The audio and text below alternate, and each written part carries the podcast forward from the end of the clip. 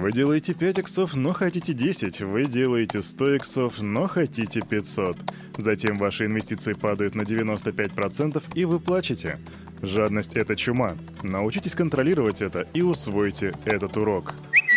Криптонагата. Салют, Криптусы! Привет, Крипто братва, Кирюха здесь, и команда Криптус желает вам потрясающего настроения, ну как каждое утро. Сегодня на наших календарях 20.09.2022 года, день вторник. И разумеется, вы слушаете Daily Digest, место, где вам затрут под бодрую музычку за Криптус, распакуют рынок, а потом вам расскажут про новости.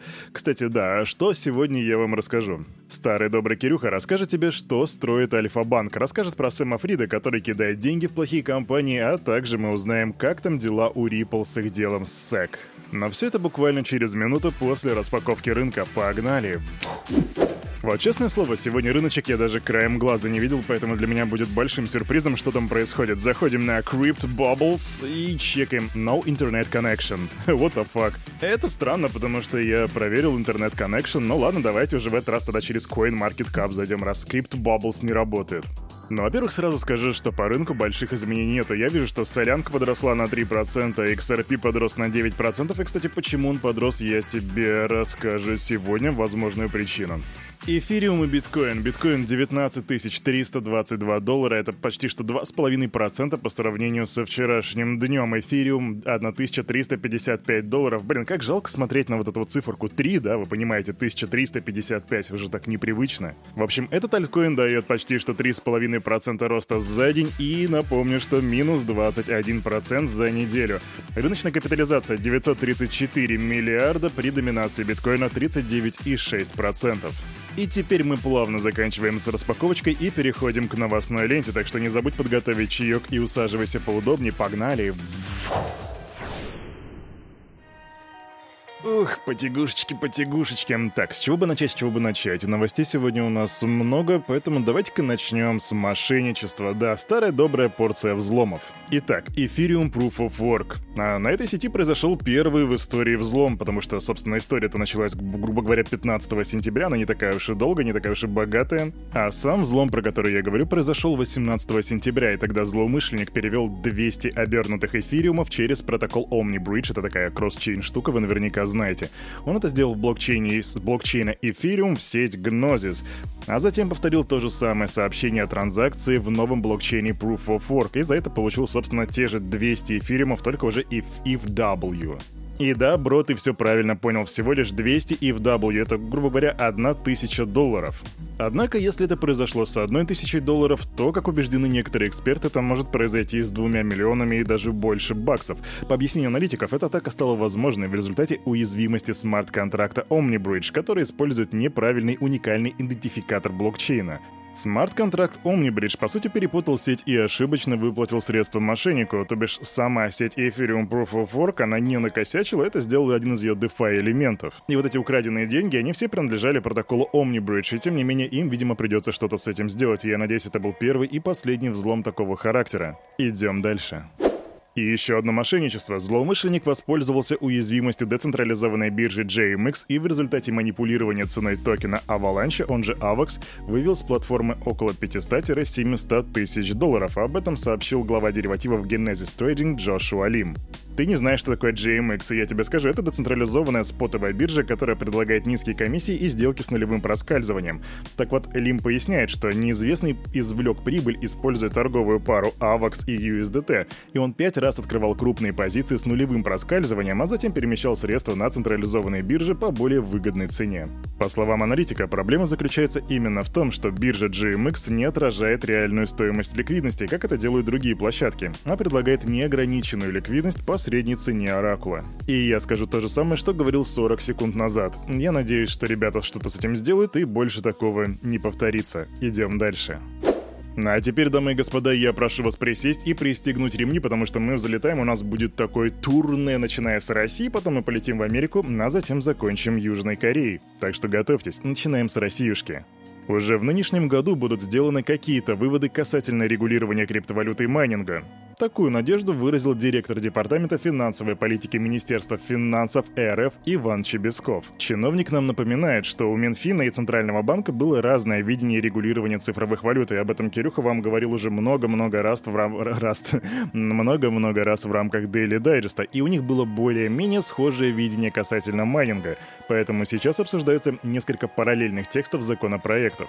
Чиновник также сообщает, что текущая версия законопроекта регулирования цифровых валют уже предусматривает и локальную инфраструктуру для торговли цифровыми валютами, и регулирование майнинга, и при этом добыча криптовалют обсуждается как отдельная зона регулирования. Так говорится в этой статье. И что я тут могу сказать? Знаете, пока они будут решать, что там делать с майнингом, майнинг, возможно, уже вымрет как явление, а если посмотреть на Proof of Stake и то, что сейчас зеленые активисты просят, чтобы на биткоин перешел на Proof of Stake так же, как и Ethereum. Поэтому вполне возможно, что когда наши чиновники наконец-таки одобрят этот законопроект, и майнинг просто уже не будет существовать. Да, как всегда, своевременно. Идем дальше. А сейчас наш самолет пролетает над Соединенными Штатами Америки, и, друзья мои, посмотрите в иллюминатор, и что вы там видите? Вы там видите главу FTX Сэма Бэнкмана Фрида, который дает интервью на SNBC и намекает на готовность потратить приблизительно миллиард долларов на криптовалютные проекты и компании.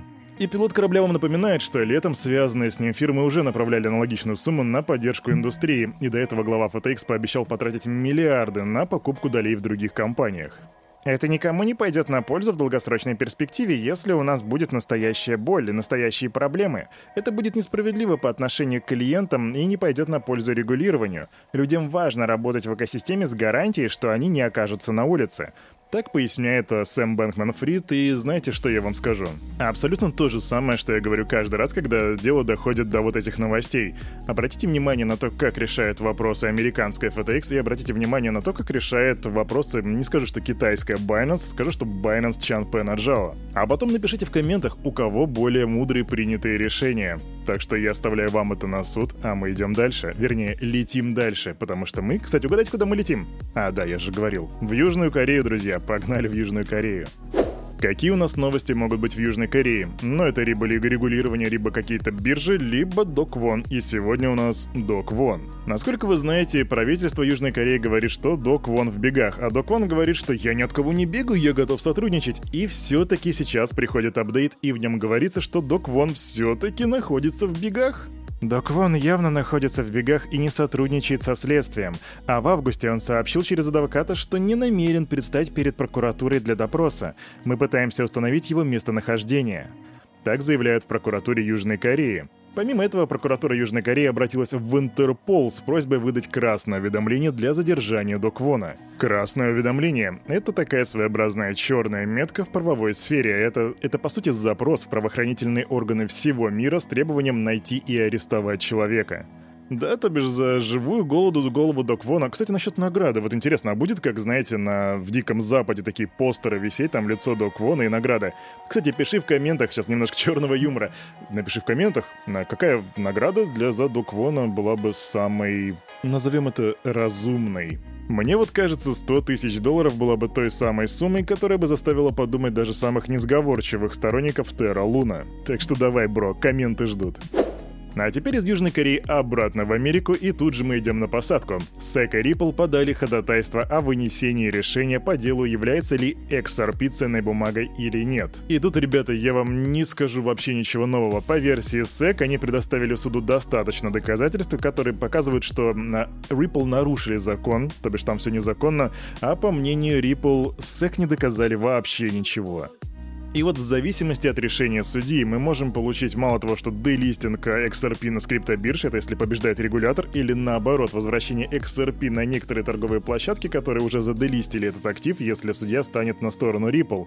Но помимо этого мы получим еще и очень большой мощный прецедент. Потому что я тебе напомню, что там Гэри Генслер, да, глава SEC, как бы говорит, что, возможно, у нас эфир, вернее, намекает, что Ethereum Proof of Stake — это как бы, возможно, тоже ценная бумага. Поэтому вполне возможно, что ребята из Ethereum сейчас сидят такие и смотрят, чем же закончится это дело. И, судя по всему, закончится оно уже достаточно скоро. Stay tuned, brother.